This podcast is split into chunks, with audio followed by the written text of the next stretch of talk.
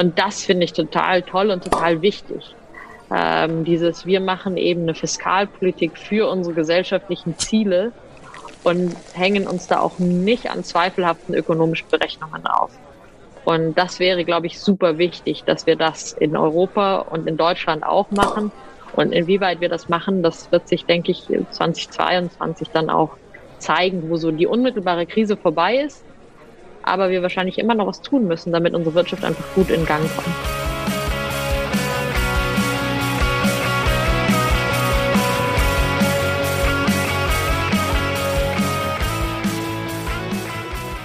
Ja, herzlich willkommen in der Wirtschaft, Philippa und Annabelle. Schön, dass ihr da seid.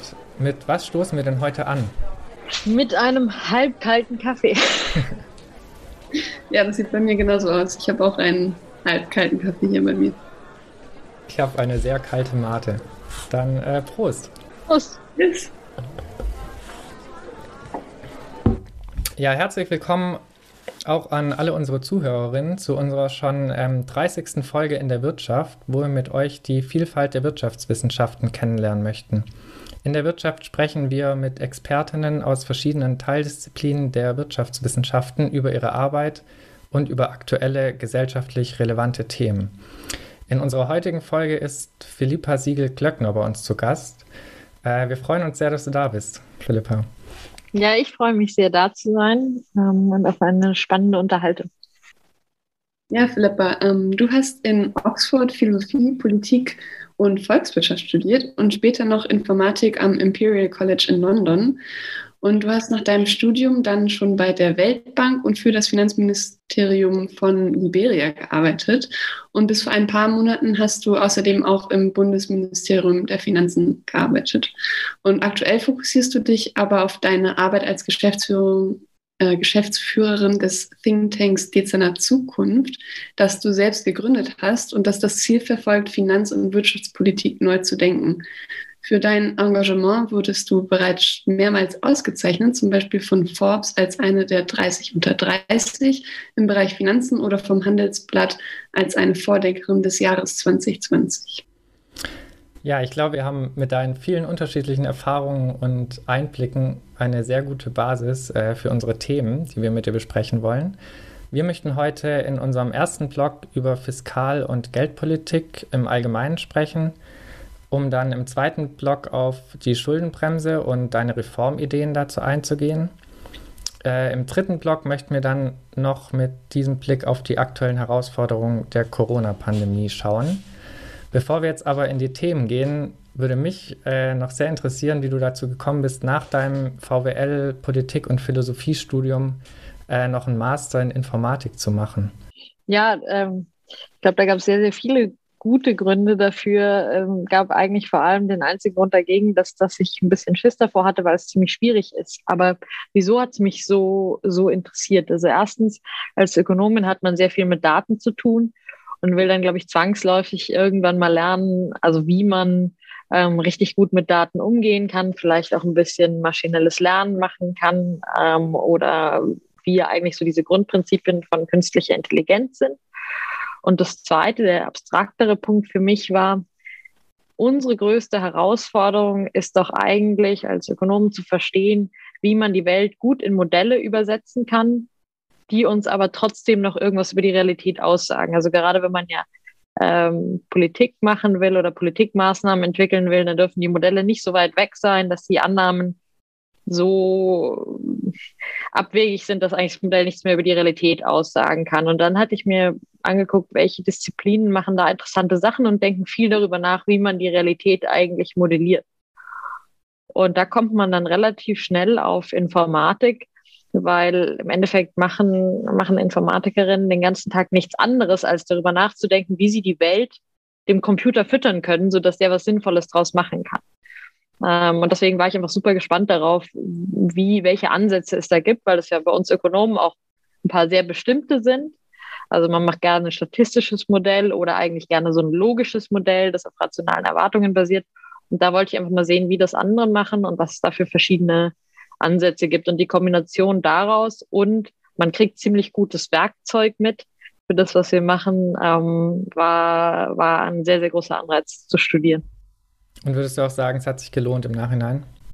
Ja, es hat sich unglaublich gelohnt. Es war irgendwie echt äh, Bewusstsein zu erweitern, würde ich sagen. War sehr, sehr hart zwischendrin, ähm, aber hat mir nochmal richtig die Möglichkeit gegeben, so einen Schritt zurückzunehmen und eben auch unsere ökonomische Modellierung so im Kontext von anderen Fächern zu sehen.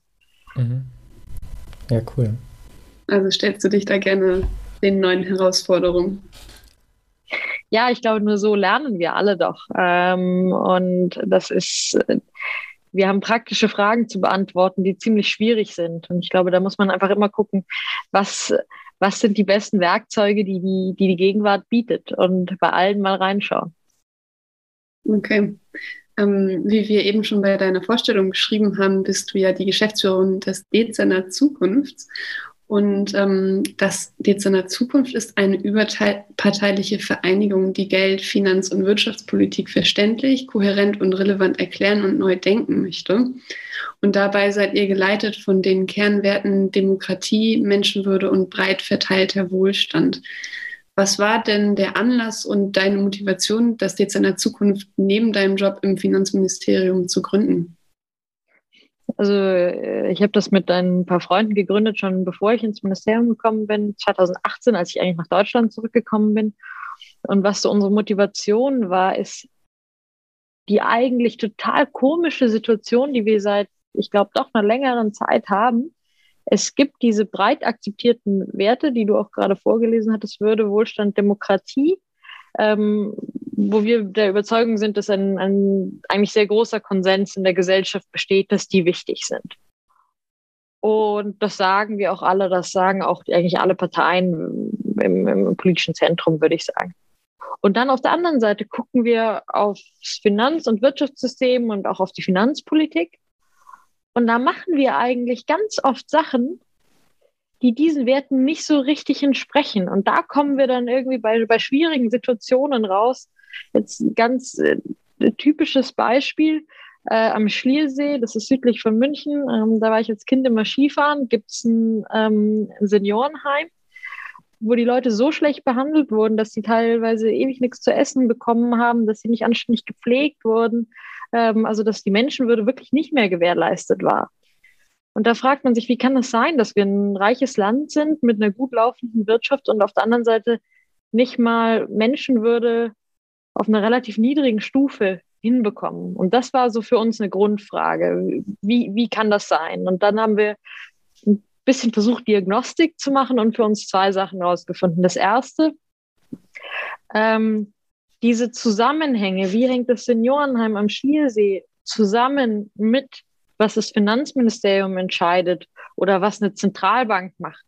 Ähm, das ist ja sowieso schon mal eine Institution, die man gar nicht so leicht verstehen kann. Mhm. Die sind einfach super, super schwierig zu verstehen.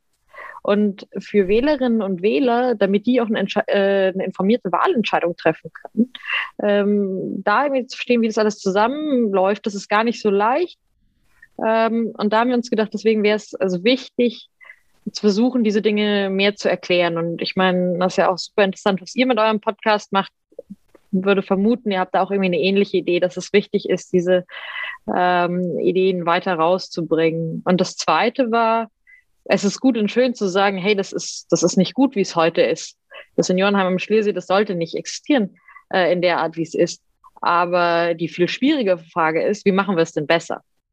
Und da haben dann doch nicht so viele Leute das Patentrezept in der Tasche und wir sicherlich auch nicht. Und deswegen haben wir gesagt, okay, wir wollen versuchen, da wenigstens einen kleinen Teil beizutragen, wie man es denn besser machen kann und uns wirklich darauf konzentrieren, da an bestimmten neuralgischen Punkten zu arbeiten. Und das waren eigentlich so die zwei Anreize, das zu tun. Und was sind da dann eure praktischen Ansätze, eben diese Werte umzusetzen? Ähm, also wir sind mit diesen zwei Zielen gestartet. Einmal so diesen Bildungsaspekt und das zweite ist selber mit, mit Ideen, ähm, ähm, selbst Ideen zu entwickeln. Und wir hatten uns ein bisschen verschätzt, muss ich ehrlich gesagt zugeben am Anfang. Wir haben gesagt, wir haben gedacht, wir machen vor allem Bildung. Mhm. Das können wir so ganz gut, weil wir, wir sind selbst alle jung ähm, und ähm, das ist auch gar nicht so schwer. Und auf der Politikentwicklungsseite da waren wir uns nicht sicher, ob wir wirklich schon so viel beitragen können. ähm, weil es gibt ja doch, doch viele auch eminente Wirtschaftsinstitute und ähnliches, die, die an diesen ganzen Sachen sitzen und arbeiten. Und es hat sich, also wir haben 2018 uns im Endeffekt gegründet, jetzt in den letzten zwei Jahren eigentlich genau andersrum rausgestellt. Bildungsarbeit ist ganz schön schwierig. Okay. Ähm, und erfordert ganz schön viel Kapazität, ganz schön viele Menschen auch, die das machen, weil äh, Inhalte wirklich so runterzubrechen, dass man sie eben jeden gut verständlich erklären kann, das erfordert richtig viel. Äh, sowohl wahnsinnig gutes Verständnis ähm, als auch sehr, sehr viel Arbeit ähm, und hat einfach nochmal so einen besonderen Aspekt. Also man muss sich mit Bildung auskennen. Das ist nicht so, das macht man mal nicht im Vorbeigehen. Wir sind alle Ökonomen und dann passt das schon. Ähm, und auf der anderen Seite, auf der Politikseite, da können wir, glaube ich, mehr beitragen, als wir dachten, weil wir uns halt relativ konzentriert so an bestimmte Themen setzen und dann, glaube ich, eine ganz interessante Zusammenstellung an Mitwirkenden haben, die sowohl aus der Verwaltung kommen, als auch aus der Wissenschaft kommen. Und das gibt es wohl nicht so oft dass da Leute so hin und her Ping-Pong spielen miteinander. Und ich glaube, da kommen ganz interessante Ideen raus. Und deswegen haben wir uns ja jetzt auch dieses Jahr ähm, sehr stark darauf fokussiert, ähm, was man denn in der Fiskalpolitik machen könnte, was es genau bedeutet. Da reden wir, glaube ich, gleich noch drüber. Aber haben gemerkt, wenn wir uns richtig auf ein Thema konzentrieren und da Vorschläge machen, das bringt eigentlich am meisten. Mhm. Ähm, ja, ich glaube, das ist eine perfekte Überleitung zu der nächsten Frage, ähm, gerade wenn du von Bildung sprichst und dass es gar nicht so einfach ist, das aufzubereiten.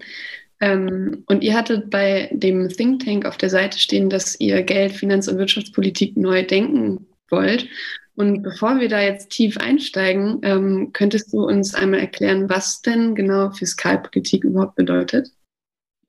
Ja, sehr gerne. Und ich frage mich auch immer, ob es einen noch besser zugänglichen Begriff gibt als Fiskalpolitik. Es klingt schon irgendwie unwirtlich und scharf und schroff. Ähm, Fiskalpolitik ist eigentlich so, ähm, was ein Finanzministerium macht. Und zwar ganz grob äh, Einnahmen und Ausgaben des, des Staates. Also wie viel Steuern wollen wir einnehmen oder andere Gebühren, wie gestalten wir das? Und dann, was wollen wir für Ausgaben machen? Und was da interessant ist, da gibt's, da laufen mehrere Aspekte zusammen, die richtig kompliziert sind zu kombinieren. Da geht es einmal so um Schuldenpolitik, also wollen wir Schulden machen oder nicht. Dann geht es um die Frage ähm, Investitionen, also was müssen wir in unserem Land einfach aufbauen, damit es irgendwie in der Zukunft gut läuft und damit wir auch all unseren Ansprüchen als Sozialstaat gerecht werden. Und dann gibt es auch noch sowas, dass wir die Wirtschaftsschwankungen irgendwie ausgleichen wollen. Also wenn eine Krise ist, dann soll der Staat rein und ähm, soll, soll äh, Geld ausgeben, um die Wirtschaft irgendwie am Laufen zu halten. Und all diese verschiedenen Komponenten gehören zur Fiskalpolitik und das macht sie auch so wahnsinnig schwierig. Mhm. Und was sind, falls sich das sagen lässt, die Ziele dann von Fiskalpolitik? Das ist, glaube ich, schon eine ziemlich kontroverse Frage. Mhm.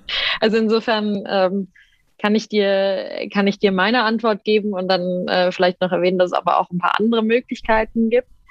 Ähm, meiner Ansicht nach sollte die Fiskalpolitik eigentlich gar nicht so viel eigene Ziele haben.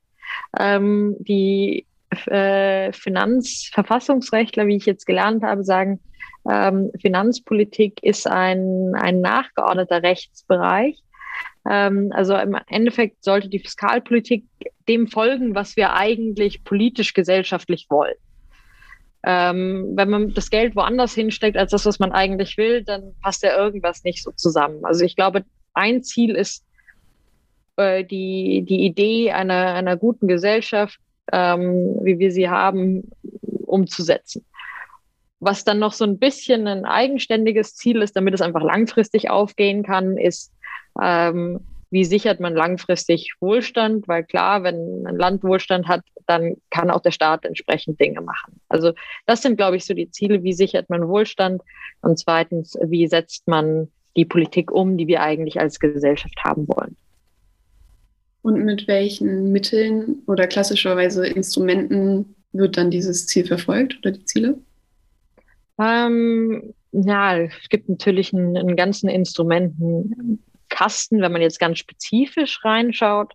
Ähm, aber jetzt mal ganz grob gesagt, gibt es eben so auf der, auf der Einnahmenseite gibt es Steuern dann wenn man auch noch sagt, man zählt zum Staat auch noch zum Beispiel die Sozialversicherung, die Sozialversicherungsabgaben. Ähm, also da sind auch viele unsichtbare Dinge, die uns, glaube ich, gar nicht so bewusst sind im Alltag. Und dann auf der Ausgabenseite, das ist, wo der Staat normalerweise ein bisschen aktiver unterwegs ist. Also wo der auch öfter mal im Jahr sagt, hey, das ändern wir jetzt so oder so oder wir machen hier eine extra Ausgabe. Ähm, gibt es natürlich auch laufende Unterstützungsprogramme, ähm, wie, wie zum Beispiel auch eine Arbeitslosenversicherung, die auch jetzt wie in, in der Krise eine große Rolle spielt, oder eben Investitionen. Also man baut irgendwie große Dinge, wie zum Beispiel eine Bahn ähm, oder man investiert in eine Schule oder ähnliches. Ähm, und dann hat man natürlich das, das ganze laufende Geschäft und, und laufende Ausgaben, die wir alle nicht so sehen, die aber auch eine riesige Rolle spielen. Also der deutsche Staat ist äh, der größte Arbeitgeber mit Abstand in diesem Land. Ähm, also Personalausgaben des Staates sind auch Fiskalpolitik. Hm. Ja, da gehört auf jeden Fall äh, ganz schön viel dazu. Ähm, jetzt hatten wir auch schon von Geldpolitik gesprochen, was ja irgendwie so das zweite große äh, Feld ist, mit dem ihr euch auch beschäftigt.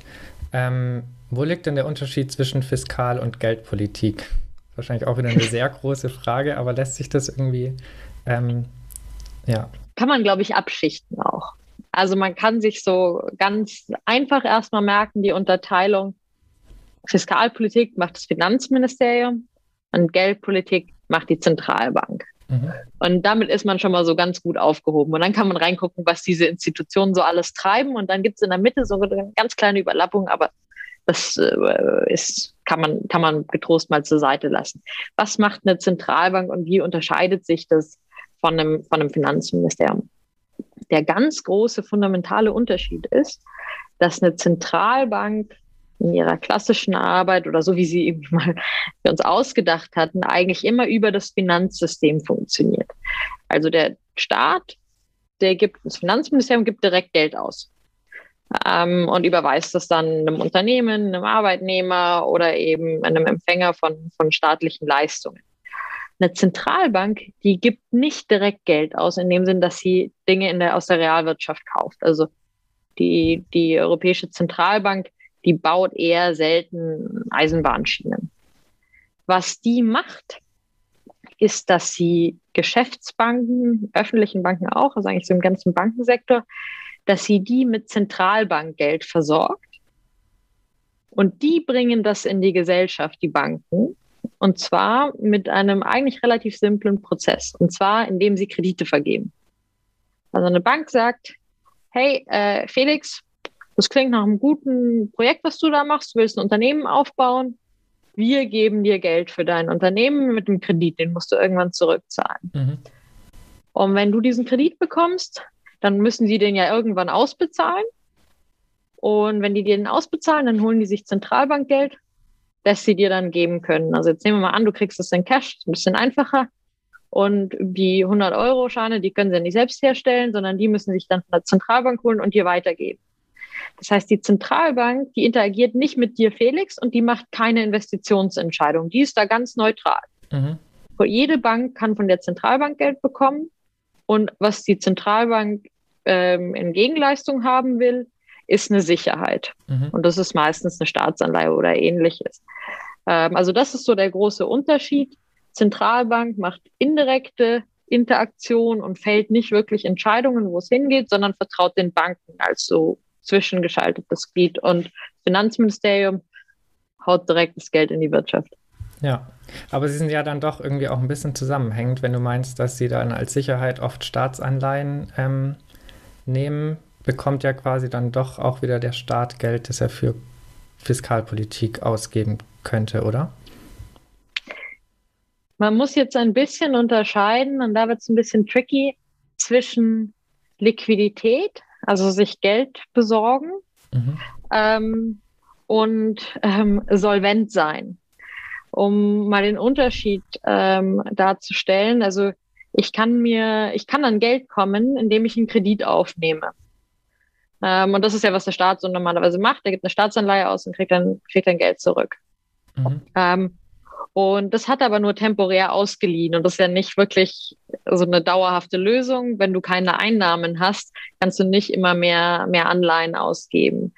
Und eine Zentralbank, die kann den Staat mit Liquidität versorgen, aber nicht, also die kann nicht dauerhaft dieses Problem lösen, ähm, dass er irgendwo Ressourcen herbeziehen muss. Aber du hast schon recht, es hängt total bei den Staatsanleihen zusammen. Und vielleicht ein Beispiel, wo es wirklich, wo sie praktisch das Gleiche machen, ist, sowohl der Staat als auch die Zentralbank handelt mit Staatsanleihen. Mhm. Also in Deutschland haben wir die sogenannte Finanzagentur, die gibt die deutschen Staatsanleihen aus. Und ähm, dann haben wir die, die Bundesbank, die ist sozusagen der, der ausführende Arm der Europäischen Zentralbank in Deutschland. Und die beide handeln mit Bundesanleihen. Ähm, die einen, um die Finanzierungskosten für Deutschland zu optimieren und, und die Bundesbank auch so ein bisschen, aber auch um Geldpolitik zu betreiben. Und da ist natürlich dann echt irgendwann die Frage, hey, macht jetzt eigentlich die Finanzagentur auch ein bisschen Geldpolitik? Oder geht es darum, die Kosten für den Staat zu minimieren? Also es gibt durchaus äh, Überlappungen. Okay, und wo würdest du sagen, in welchem Bereich ist Fiskalpolitik effektiver und in welchem Bereich Geldpolitik? Ich weiß nicht, ob man das nur so für Bereiche sagen kann, sondern ich glaube, es kommt auch ganz stark einfach auf die Situation an, in der sich die, die Wirtschaft befindet. Ähm, ganz lange hat man gesagt, Geldpolitik ist super, um so ein bisschen das Regulativ an der Wirtschaft zu sein.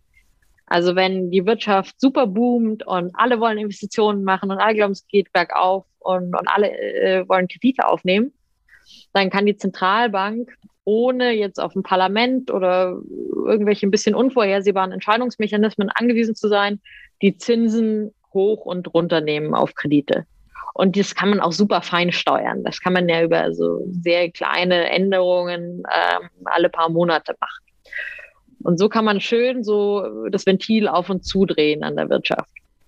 Und solange wir in einer Situation sind, wo also die Zinsen ein gutes Stück über Null sind und es vor allem darum geht, diesen, also die, die, die Aktivität so ein bisschen zu regulieren, dass die nicht überschäumt, ähm, funktioniert das mit einer Zentralbank ziemlich gut. Wenn wir jetzt aber in einer Situation sind wie heute, wo die Zinsen bei Null sind oder teilweise sogar negativ, mhm. wird es für eine Zentralbank ziemlich schwierig. Und dann muss die super kreativ werden ähm, und sich andere Sachen ausdenken, wie sie die Wirtschaft irgendwie noch, noch regulieren kann ähm, in ihrer Aktivität.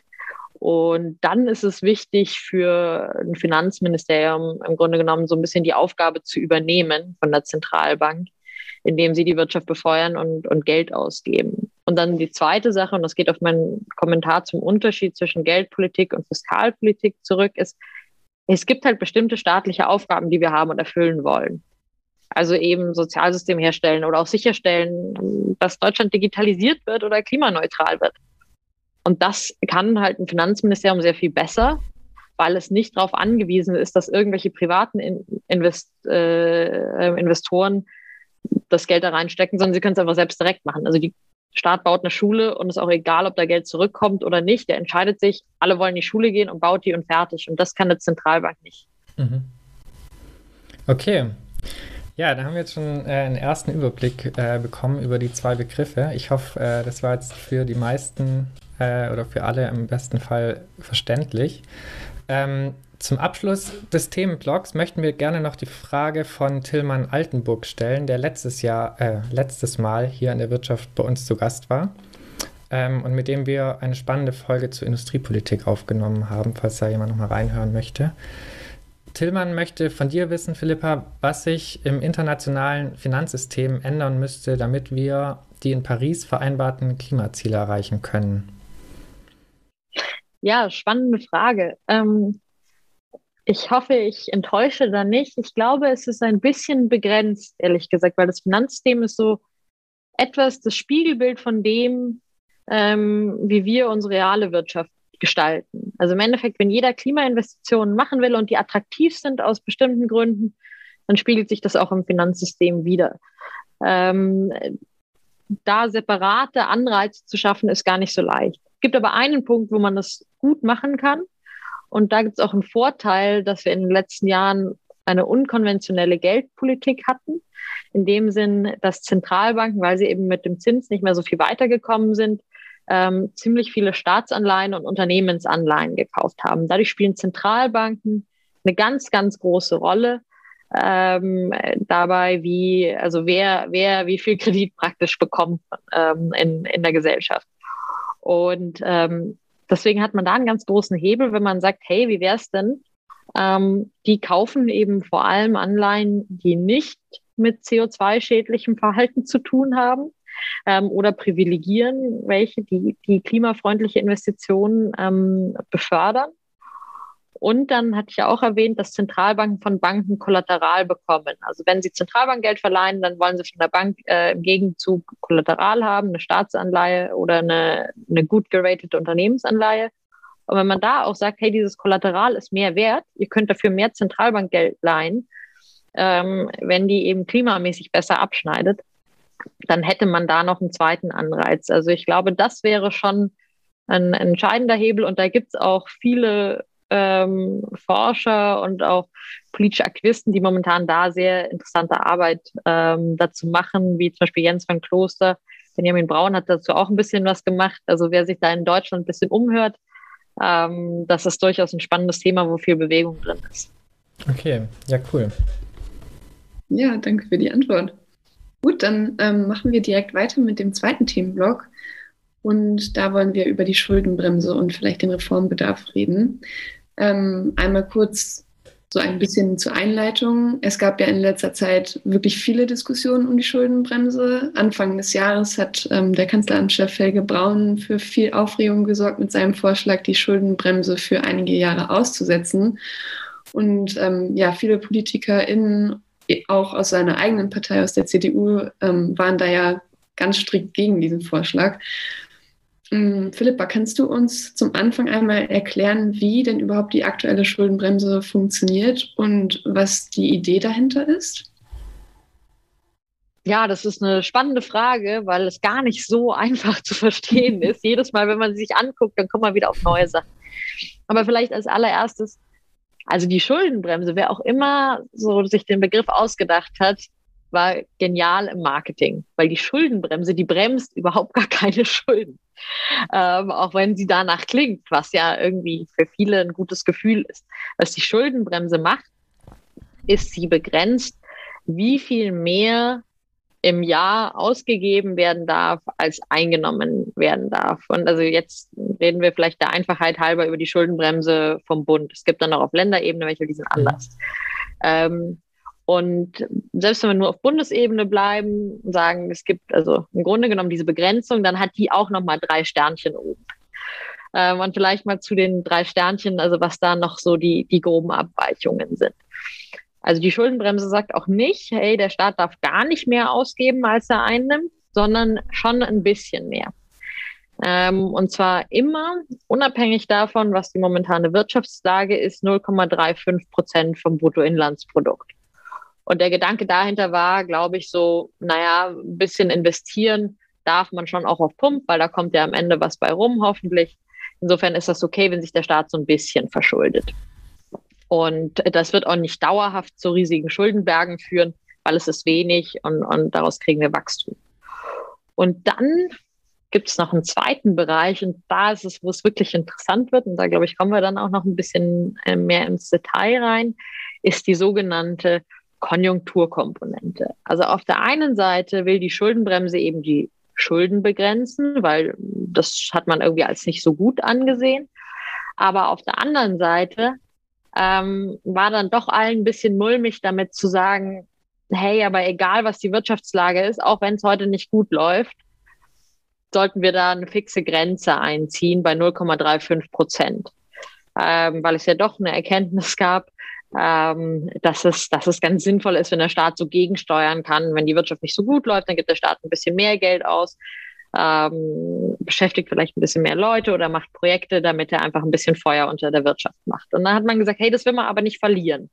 Deswegen war die Frage, wie kombiniert man einen Deckel auf die Schulden machen mit, wenn es schlecht läuft, doch ein bisschen mehr Geld ausgeben dürfen. Mhm. Und dann hat man die sogenannte Konjunkturkomponente eingeführt. Konjunktur im Endeffekt, wie läuft die Wirtschaft? Eine Komponente eben, um, um dem Rechnung zu tragen. Und die Idee ist super schön, dass man dann immer mehr Geld ausgeben darf, wenn die Wirtschaft schlechter läuft, als sie eigentlich sollte. Mhm. Und jetzt ist die ganz große Frage, und da liegt so ein bisschen der Hund begraben, ist, wie definiert man dieses, wie sie eigentlich sollte? Mhm. Und wenn ihr da ins Grundgesetz guckt, dann steht da ein super interessanter Begriff, der heißt Normallage. Das heißt, wenn es schlechter ist als normal, und das muss irgendwie handfest dann juristisch definiert werden, dann darf der Staat mehr ausgeben. Also im Großen und Ganzen ist die Schuldenbremse ein Konstrukt, die soll die Schulden limitieren. Ähm, gibt verschiedene Gründe, wieso man das mal gesagt hat oder auch verschiedene Erzählungen. Ähm, aber so die häufigste Erzählung ist, damit der Staat nicht zu viel Zinsen zahlen muss auf seine Schulden. Ähm, also das soll limitiert werden, aber bitte nicht abbremsen, dass man gegensteuern kann. Und wir steuern immer dann gegen, äh, wenn es schlechter ist als normal. Okay. Bevor wir jetzt vielleicht zum Reformbedarf kommen, kannst du noch einmal ganz kurz erklären, was der Unterschied zur schwarzen Null ist? Ja, sehr, sehr gute Frage und sehr berechtigte Frage, weil das auch immer äh, wieder von Politikerinnen durcheinander geworfen wird. Also die Schuldenbremse steht im Grundgesetz. Das ist Artikel 109 und 115 des Grundgesetzes und ist damit eine ziemlich harte rechtliche Vorgabe. Da kann man auch als Finanzministerium nicht so einfach entscheiden, das macht man oder das macht man nicht. Mhm. Die schwarze Null ist eine politische Idee, eine politische Setzung. Also da haben sich Politikerinnen entschieden, sie wollen das machen. Das steht in keinem Gesetz. Und was ist die schwarze Null? Die schwarze Null ist die Vorgabe, dass man eben wirklich nicht mehr ausgibt, als man einnimmt. Also im Grunde genommen so die Schuldenbremse ohne alle die Sternchen obendran und noch ein bisschen strikter. Okay. Jetzt konnte man schon so ein bisschen raushören, äh, dass du nicht ganz einverstanden bist äh, mit der Idee der Schuldenbremse. Ähm, was läuft in deiner Meinung nach aktuell falsch? Oder was ist äh, ja, falsch an der Idee der Schuldenbremse deiner Meinung nach? Also was ich vorab sagen sollte, ist vielleicht gute Regeln zu finden, wie staatliche Fiskalpolitik, also Einnahmen-Ausgabensteuerung funktioniert ist wahnsinnig schwierig. Deswegen also sagt sich auch leicht, hey, Schuldenbremse ist nicht optimal, aber immer noch die Frage, okay, wie, wie findet man was Besseres? Wieso ich aber sagen würde, selbst mit, mit dem im Kopf, hey, das ist echt gar nicht so leicht, das zu designen, glaube ich, ist die Schuldenbremse echt nicht die beste Lösung heute. Und mhm. zwar aus zwei Gründen. Erstens war der Grund ähm, oder einer der Gründe, die Schuldenbremse einzuführen, weil man so Angst hatte vor den Zinszahlungen. Mhm. Der deutsche Staat hatte so in den frühen 2000ern haben wir so 14, 15 Prozent vom Bundeshaushalt an Zinszahlungen abgegeben. Ähm, das ist auch also echt was, was vielen äh, Ex-Kollegen von mir noch sehr im Kopf ist und deswegen die gesagt haben, hey, das geht doch nicht. Ähm, das schränkt einfach total ein, was man als Staat machen kann und all dieses Geld kann man halt nicht in Bildung packen zum Beispiel. Ähm, und das verstehe ich auch. Jetzt sind wir aber heute in einer Situation, wo der deutsche Staat dafür bezahlt wird, dass er Schulden aufnimmt. Mhm. Ähm, also das ist, wir geben eine Staatsanleihe für 100 Euro aus und wir kriegen 120 zurück. Insofern mit jeder Staatsanleihe, mit jeder Schuld, die der Staat aufnimmt, zahlt er weniger Zinsen, wird es billiger. Und deswegen ist so diese ursprüngliche Begründung ein bisschen weg. Mhm. Und auf der anderen Seite haben wir aber ziemlich hohe Kosten durch diese Regel. Ähm, und zwar rede ich jetzt mal ganz einfach nur aus finanzpolitischer Sicht. Also wir hatten ja vorhin drüber geredet, so, was sollte Finanzpolitik, Fiskalpolitik sein? Langfristig Wohlstand sichern. Und jetzt, wenn wir uns Deutschland angucken, was sind da die großen Schwierigkeiten? Also Zinsen sind es nicht. Die waren im letzten Jahr unter 3,9 Milliarden im Haushalt. Auf der anderen Seite sind wir eine stark alternde Gesellschaft ähm, und müssen für ziemlich hohe Renten auskommen oder einfach ziemlich viel Rentenzahlungen. Wir werden bald in einer Situation sein, wo wir zwei Personen im, im Arbeitsalter haben im Vergleich zu einer Person, äh, die im Rentenalter ist. Das ist einfach gar nicht so leicht zu stemmen. Ähm, und da ist die große Frage, wie kriegen wir das hin? Und äh, wir mit in der Zukunft sind halt überzeugt davon, das Beste, was man dafür tun kann, um es hinzukriegen, ist zu gucken, dass alle Leute, die in Arbeit sind, einen guten Job haben und gut verdienen. Mhm. Das heißt im Endeffekt produktiv sind, weil dann können wir uns auch die, die Rente gut leisten. Und bei der Schuldenbremse, da schauen wir überhaupt nicht darauf, weil das Einzige, auf das man incentiviert ist als Finanzpolitiker mit der Schuldenbremse, ist zu gucken, dass wir nächstes Jahr ausgleichen, wie der Haushalt ist, dass wir nicht zu viel ausgeben. Ähm, investiere ich da unbedingt viel in Digitalisierung oder zum Beispiel in frühkindliche Bildung, damit die Leute in unserem Land alle super gut ausgebildet sind und einen guten Job haben? Nö, eigentlich nicht weil da kommt nur dann ein Haushälter im, im Ausschuss im Bundestag und haut mir eins auf den Kopf, weil er sagt, ey, du gehst über die Schuldenbremse raus. Also das, was die große Gefahr ist, so die langfristige Nachhaltigkeit, die wird halt gar nicht beachtet. Und auf der anderen Seite haben wir so ein kurzfristiges Ziel, ähm, irgendwie kurzfristig die ausstehenden Schuldscheine zu minimieren, das eigentlich ziemlich sinnfrei geworden ist, weil es ist gar nicht so schlecht, die auszugeben, weil wir damit verdienen. Mhm.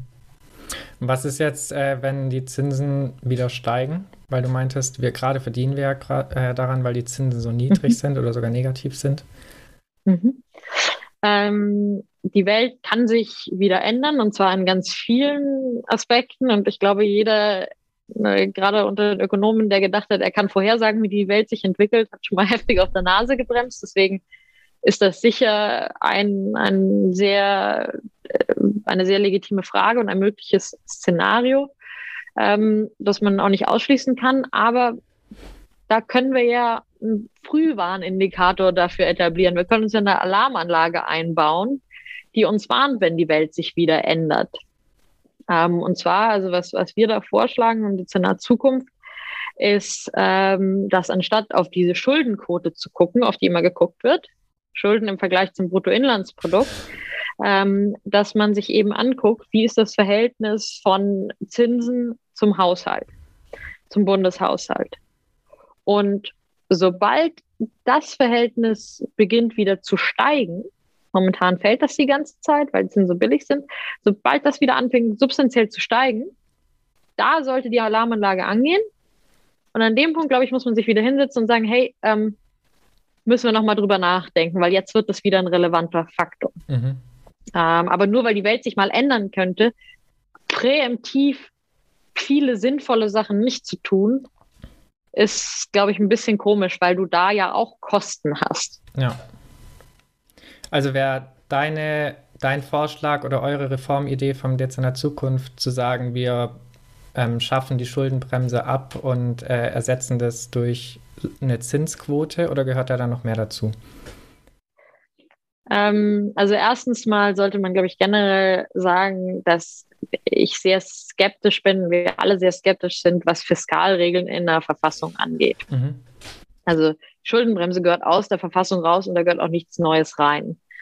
Ähm, man kann sich als Regierung Regeln geben, dann kann man auch noch mal überlegen, welchen Status die haben, aber das hat nichts mit der Verfassung zu tun. In der Verfassung steht Menschenwürde. Mhm. Und Finanzpolitik sollte das umsetzen und nicht, nicht eine eigene Regel haben. Insofern auch eine Zinsquote in der Verfassung ist nicht gut. Mhm. Ansonsten, ja, wir denken schon, dass da noch mehr dazugehört, weil was diese Zinsquote macht, ist ja nur dir sagen, wenn es schlecht läuft. Und das ist so eine Sache, die, die generell Finanzpolitik, Fiskalpolitik viel oder worauf die sich sehr konzentriert hat in den letzten Jahren. Es eigentlich geht es nie darum, wie sieht gute Fiskalpolitik aus? Was sollten wir machen? Das dreht sich sehr weit darum, hey, wann äh, entgleist der Zug hier richtig und wann wird es schlecht? Aber damit bist du eigentlich immer zu spät und schaust eigentlich erst darauf, wenn du ein Problem hast. Wann ist deine Schuldenquote zu hoch? Und dann ziehst du die Bremsen an, dann wird alles super. Insofern, wir glauben, eine, eine Zinsquote ist wichtig, um einen zu warnen, wenn es da ein Problem gibt. Und dann stellen wir aber eigentlich das Alarmlicht an die Seite und dann sollte man sich überlegen, okay, und wie sollten wir jetzt unsere Fiskalpolitik gestalten, damit es gut wird? Mhm. Und, und vielleicht in aller Kürze, ich glaube, da gibt es drei wichtige Komponenten.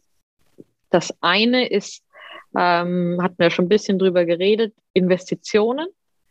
Ähm, Wobei der klassische Investitionsbegriff sagt man, also das gilt nur, wenn es Beton ist und das finden wir, das gilt nicht. Also ob du mit der Investition ein Schulgebäude baust oder die Lehrerin bezahlst, das würde ich dann beides drunter sehen. Aber Investitionen, um so den langfristigen Wohlstand zu sichern und die langfristige Produktivität. Das ist eine Sache, die ist sehr, sehr wichtig. Und da sehen wir, glaube ich, gerade in manchen Bereichen, dass wir da zu wenig getan haben. Ein zweiter Aspekt ist, wir reden immer so abstrakt über Produktivität, aber was ist Produktivität oder wodurch wird das am Ende geschaffen? Das sind Leute, die arbeiten. Ähm, du kannst eine super tolle Maschine hinstellen, aber wenn da keiner steht, der die bedient oder bedienen kann, dann bringt dir die ganze Maschine nichts. Und ähm, deswegen glauben wir, dass Fiskalpolitik dafür sorgen sollte oder sich auch darum kümmern sollte, dass es einen gut ausgelasteten Arbeitsmarkt gibt. Gut ausgebildete Leute, die dann am Ende gute Jobs haben. Also Arbeitsmarktpolitik und, und Fiskalpolitik sollte viel enger zusammengehen. Das ist so der zweite Aspekt. Und wodurch wird das eigentlich am meisten gestört, sodass es gute Arbeit gibt und Leute gute Arbeit haben? Durch Krisen. Mhm. Ähm, also wenn jemand aus seinem Job rausfliegt und es geht zwei Jahre schlecht, dann ist es gar nicht so leicht, dass der wieder einen guten Job bekommt, weil dann hat er mal zwei Jahre nicht gearbeitet, hat sich vielleicht da ein bisschen entwöhnt von dem Ganzen, hat vielleicht auch nicht mehr ähm, irgendwie genau das Wissen, das er braucht, wenn, wenn sich der Job ein bisschen verändert hat. Oder wenn es noch schlimmer kommt, wie in, in Griechenland, Italien, Spanien, ähm, und es eine lange Krise ist, dann gibt es Leute wie, wie uns hier in der Runde, die halt bis 30 eigentlich nie gearbeitet haben weil die Wirtschaft permanent in der Krise war. Und die dann wieder in den Job zu kriegen, ist super schwierig. Das heißt, da kreiert man durch Krisen eigentlich Leute, die ihr ganzes Leben lang arbeitslos sind. Und dann wird es natürlich schwierig, damit gesellschaftlichen Wohlstand dauerhaft aufrechtzuerhalten. Deswegen das dritte Element ist, dass es eben so eine ziemlich robuste Krisenpolitik gibt. Und wenn es mit der Wirtschaft nicht gut läuft, der Staat reingehen kann ähm, und dafür sorgen kann, dass das bisschen ausgeglichen wird. Also produktive Investitionen, ähm, gute Arbeit und starke Antikrisenpolitik.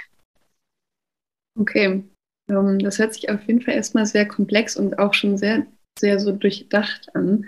Ähm, du hast jetzt im Finanzministerium gearbeitet und kannst uns vielleicht auch einen spannenden Einblick geben. Wie siehst du denn die Chancen, dass sich da tatsächlich was tut und dass ihr vielleicht gehört werdet oder ein anderer Vorschlag gehört wird und ähm, dass die Schuldenbremse abgeschafft wird oder verändert wird. Es ist jetzt natürlich eine super spannende Zeit, darüber zu reden, weil auch durch Corona dann nochmal viel in Bewegung gekommen ist. Der deutsche Staat hat ziemlich viel Geld ausgegeben, ziemlich viel Schulden aufgenommen und der Himmel ist nicht runtergefallen. Mhm. Das war so eine ganz hilfreiche äh, Lehrstunde, glaube ich, äh, für, für viele. Ähm, aber auf der anderen Seite ist die Frage natürlich auch gerade schwierig zu beantworten, weil sowas entscheidet ja im Endeffekt die Politik. Also sowas entscheiden nicht Beamte in dem Ministerium.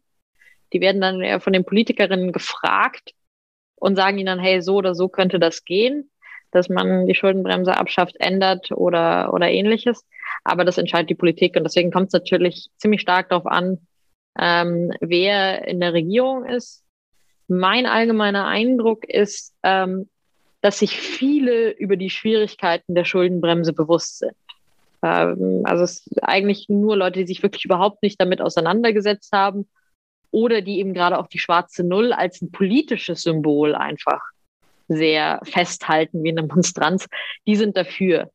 Alle anderen, glaube ich, sehen, dass es da gewisse Schwierigkeiten gibt. Und da ist eher die Herausforderung, kann man ihnen gute Angebote machen für Reformvorschläge, die politisch irgendwie durchsetzbar sind. Wenn man eine Verfassungsänderung machen will, dann braucht man eine Zweidrittelmehrheit, da muss man schon echt ganz schön gute Argumente haben.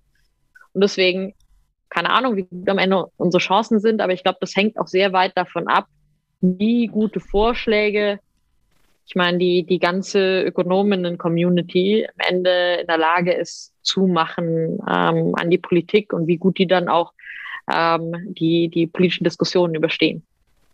Ja, Okay, dann würden wir als nächstes gern zur Fragetrommel kommen. Ähm, zur Erklärung. Okay. Äh, wir geben dir zwei Auswahlmöglichkeiten und du entscheidest dich schnell und, und intuitiv für eine der beiden. Also ohne groß äh, darüber nachzudenken und auch erstmal ohne sie zu kommentieren. Wir können gerne danach noch über ein, zwei sprechen. Ähm, wir würden dir einen Joker geben, also du darfst äh, eine Frage überspringen. Das wäre die Idee. Ich bin sehr gespannt. ich auch. Annabelle, willst du anfangen? Ja. Bereit? Mhm. Okay.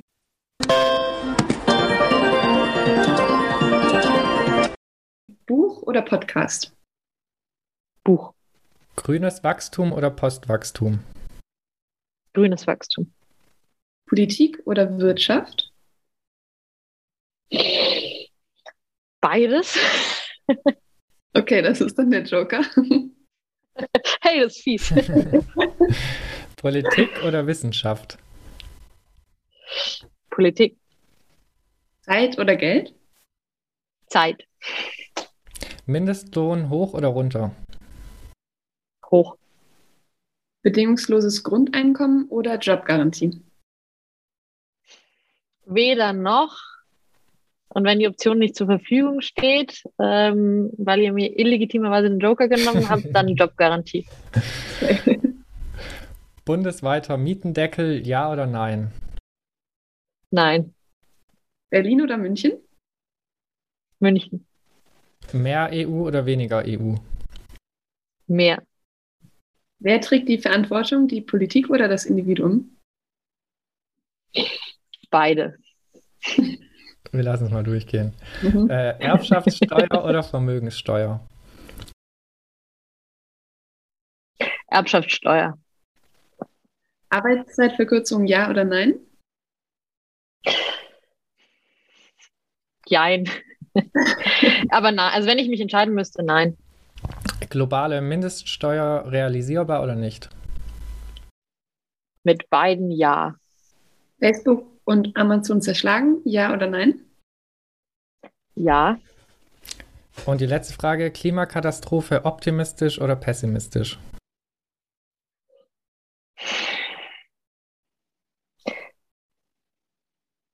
Ich bin ziemlich überzeugte Optimistin, aber nein, pessimistisch. Mhm. Das ist leider die Antwort, die wir immer hören. Mhm. Okay, ja, danke, dass du dich darauf eingelassen hast. Ähm, Und für unsere ZuhörerInnen gilt wie immer, wenn ihr interessante oder lustige Fragen habt, die wir unseren Gästinnen stellen sollen, dann meldet euch gerne bei uns. Ja, dann äh, wären wir schon bei unserem letzten Blog ähm, und würden gerne noch ein bisschen auf die aktuellen Entwicklungen und Debatten rund um die Corona-Krise mit äh, dem Hintergrundwissen, das wir jetzt äh, zusammengesammelt haben, blicken. Mm, Vielleicht äh, so eine wieder sehr große generelle Frage an dich. Was sagst du als eine Person, die sich viel mit Fiskalpolitik beschäftigt hat und auch äh, praktische Erfahrungen in zwei Finanzministerien gesammelt hat, ähm, zu den fiskalpolitischen Maßnahmen in Deutschland während der Corona-Krise? Waren die Investitionen äh, groß genug und wurden deiner Meinung nach auch die richtigen Instrumente gewählt? Also ich glaube, das Wichtigste ist, ehrlich gesagt, dass die Finanzpolitik so ein bisschen aus dem Weg geht. Also so eine Krise ist wahnsinnig schwierig umzusetzen, also da das Richtige zu tun und, und schnell zu tun. Ähm, und da kann die Finanzpolitik nur begrenzt viel machen, weil das Finanzministerium einfach nicht das ist, ähm, äh, das Impfstoff kauft zum Beispiel. Ähm, oder in, in Liberia waren wir nicht die, die die Krankenwägen an bestimmte Orte geschickt haben oder dafür die Logistik gemacht haben, sondern Job vom Finanzministerium ist es in so einer Situation meiner Ansicht nach vor allem zu sagen, hey Leute, wenn ihr das Geld braucht, ähm, dann ist es da und wir machen es euch auch nicht schwer. Und ähm, das hat meiner Ansicht nach ähm, das äh, Bundesfinanzministerium gemacht. Und deswegen fand ich das eigentlich mal sehr gut. Man kann da sicher dann noch über, über den, die Wirtschaftshilfen eine Runde diskutieren, ähm, inwieweit man da hätte noch weniger Regeln machen können oder mehr. Also da so das spezifische Design, glaube ich, von, von einigen ähm, bestimmten Maßnahmen. Aber im Großen und Ganzen schien mir das so das Motto zu sein. Hier ist das Geld, es ist eine große Krise da, wir stellen bereit, was immer es braucht. Und das ist auch sau wichtig als ein Signal an, an die Wirtschaft und auch an die Menschen im Land. Und das fand ich super. Mhm. Also bist du im Großen und Ganzen zufrieden und es gab jetzt keinen äh, irgendwie zentralen Punkt oder zentrales Instrument, das dir gefehlt hat? Du, es gibt da immer ganz, ganz viel und ich glaube, da ist es auch noch ehrlich gesagt ein bisschen zu früh, um, um das so abschließend zu sagen. Wir wissen ja noch gar nicht, wo wir eigentlich stehen Mhm. ähm, in der Krise. Also hoffentlich sind wir bei der Gesundheitskrise relativ weit. Ähm, was die Wirtschaft angeht, ist es gar nicht so leicht zu beurteilen, weil wir gar nicht so oft Wirtschaftsdaten bekommen, weil zum Beispiel Insolvenzen ausgesetzt sind. Also ich glaube, da sollten wir uns dann in einem Jahr nochmal treffen und da drauf gucken. Ähm, und da muss man auch genauer dann noch die Instrumente analysieren, aber so im Großen und Ganzen ähm, doch fand, fand ich es eine ziemlich gute Antwort. Okay, ähm, jetzt ist ja gerade in den USA ein neues Konjunkturpaket vorgelegt worden von Joe Biden. Ähm, und das hat ein Gesamtvolumen von 1,9 Millionen Dollar, was circa 9 Prozent des US-Bruttoinlandsprodukts ähm, sind. Bist du da der Meinung, dass Deutschland ähm, oder die EU sich ein Vorbild daran nehmen sollte und auch nochmal nachlegen sollte? Oder was ist da deine Meinung zu?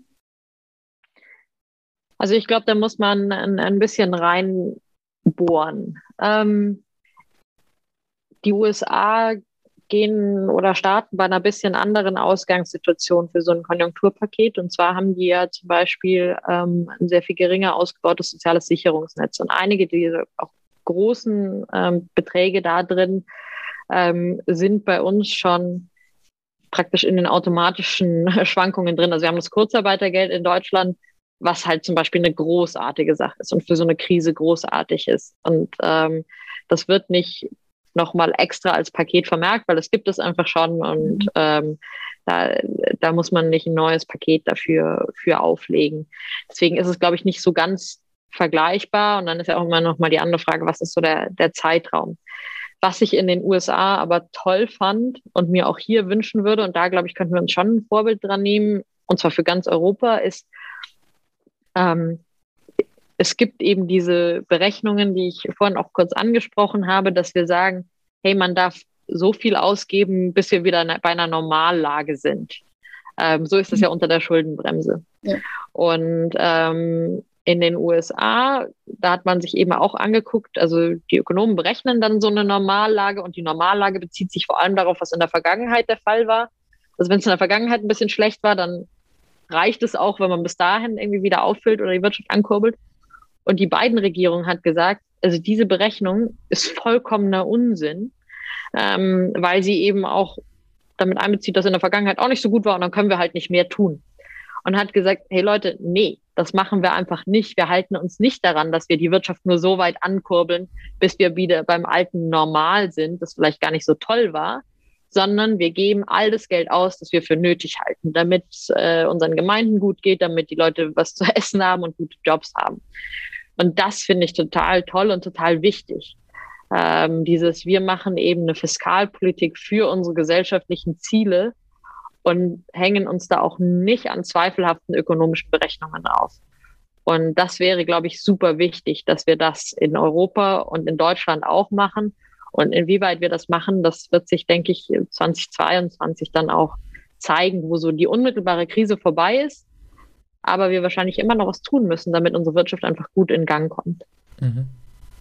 Auch als Reaktion auf dieses große Konjunkturpaket der USA wurde ja dann auch von Inflation oder vor Inflation gewarnt. Ähm, und seit Jahren schon sagen Inflationspropheten irgendwie vorher, dass es bald zu einer Inflation kommen könnte. Und äh, genau, es gilt ja auch irgendwie als Schreckgespenst gegen expansive Fiskal- und Geldpolitik, über die wir gerade schon gesprochen haben.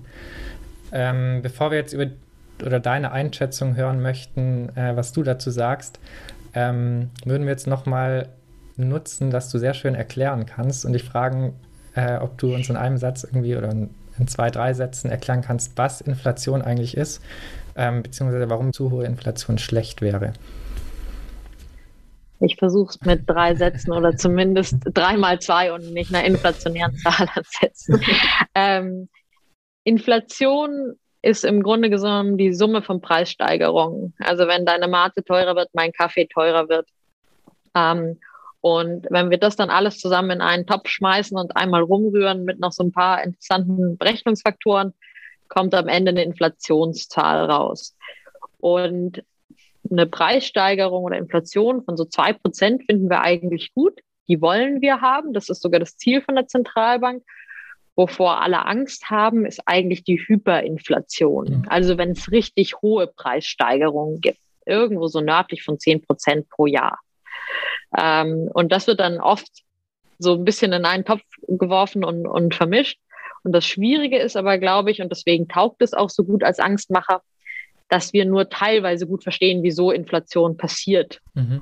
Ähm, und wir nicht so gut verstehen, also so Zielschießen auf zwei Prozent ist gar nicht so leicht.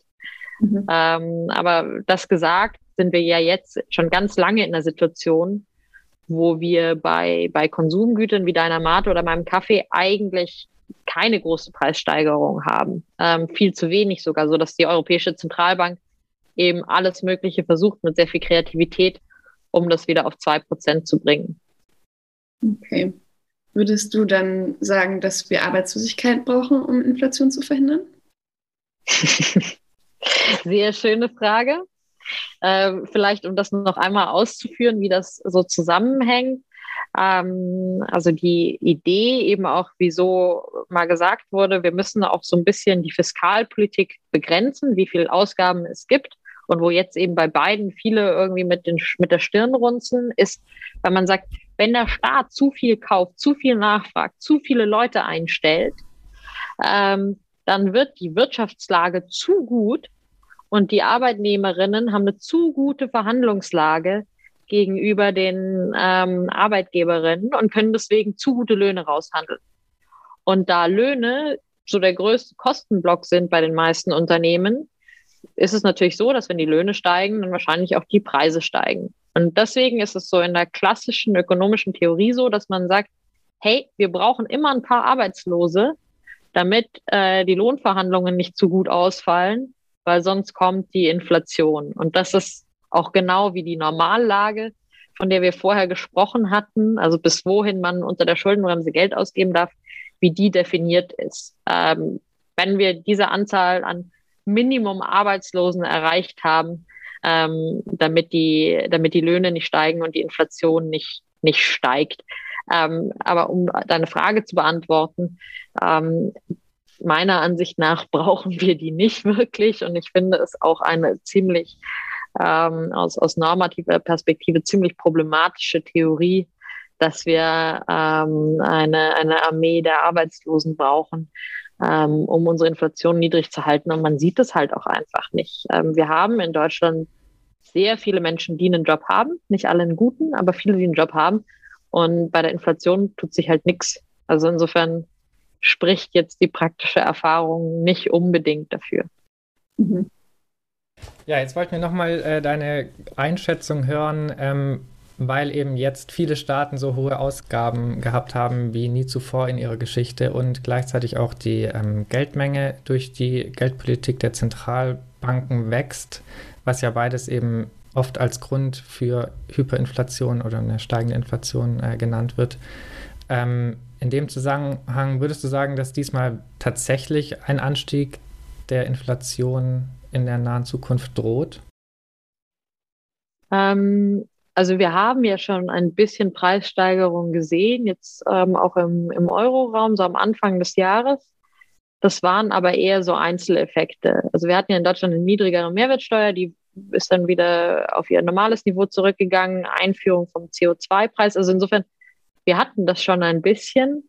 Und ich könnte mir schon vorstellen, ähm, dass wir vielleicht in bestimmten Bereichen, also Preise, Preise ein bisschen ansteigen zeitweise, ähm, weil entweder es weniger von bestimmten Sachen gibt, ja, weil es natürlich auch so ein bisschen die Handelsketten in bestimmten Bereichen gestört waren durch, durch Corona, ähm, wenn Länder abgeschottet sind oder wenn auch einfach ein großes Boot im Suezkanal feststeckt. Ähm, und dann ist es natürlich so, also das kam heute gerade ähm, die Gemeinschaftsdiagnose der Wirtschaftsinstitute raus, liefern so eine Einschätzung ab der Wirtschaft. Ähm, und die haben festgestellt, dass 2020, 2021 ähm, oder prognostizieren sie, dass Haushalte in Deutschland 200 Milliarden ähm, zu sich gespart haben werden, also Geld auf der hohen Kante haben. Und wenn die natürlich jetzt ihre 200 Milliarden nehmen und alle auf einmal ausgeben, dann könnte das schon ähm, in bestimmten Bereichen ein bisschen Preise ansteigen lassen. Deswegen, dass so einzelne Preise temporär mal ansteigen, das, das glaube ich schon, ähm, dass das sein kann. Oder also da einfach hat man keinen guten Grund zu sagen, das ist unmöglich. Aber sehe ich einen permanenten, äh, wirklich dauerhaften breiten Anstieg der Inflation, also nicht nur von Einzelpreisen, sondern so von einer ganzen Reihe an Preisen nicht wirklich. Ähm, weil was braucht man dafür? Dafür braucht man ähm, Arbeitnehmerinnen in der Breite, die plötzlich viel mehr auszugeben haben ähm, und eine Wirtschaft, die wie Bolle läuft. Und da sind wir ja noch ein ganzes Stück ähm, entfernt davon.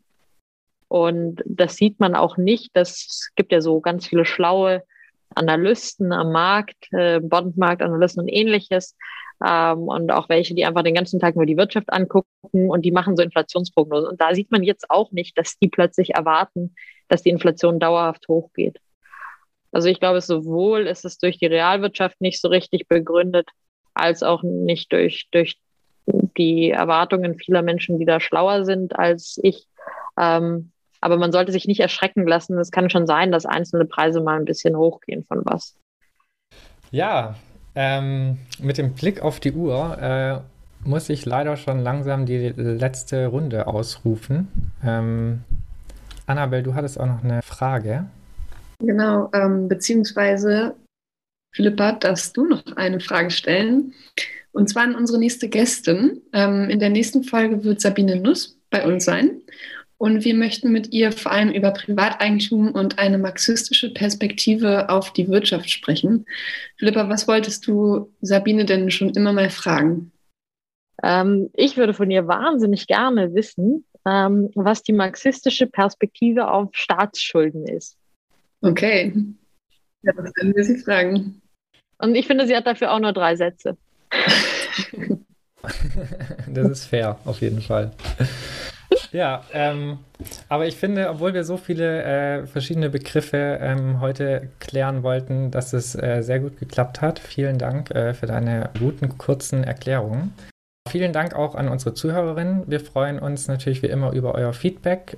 Wenn ihr mal eine Runde in der Wirtschaft schmeißen möchtet, dann könnt ihr das sehr gerne tun, zum Beispiel per PayPal oder Patreon. Ähm, Infos dazu findet ihr auch auf unserer Homepage. Dort findet ihr auch äh, wie immer die Quellen zu der heutigen Folge. Ja, und dann äh, vielen Dank an dich, Philippa, für das sehr, sehr spannende Gespräch und dass du äh, dir Zeit für uns genommen hast.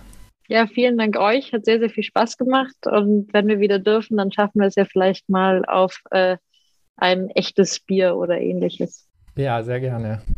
Vielen Dank auch nochmal von meiner Seite. Und dann bis hoffentlich bald. Bis Ciao. bald. Ciao.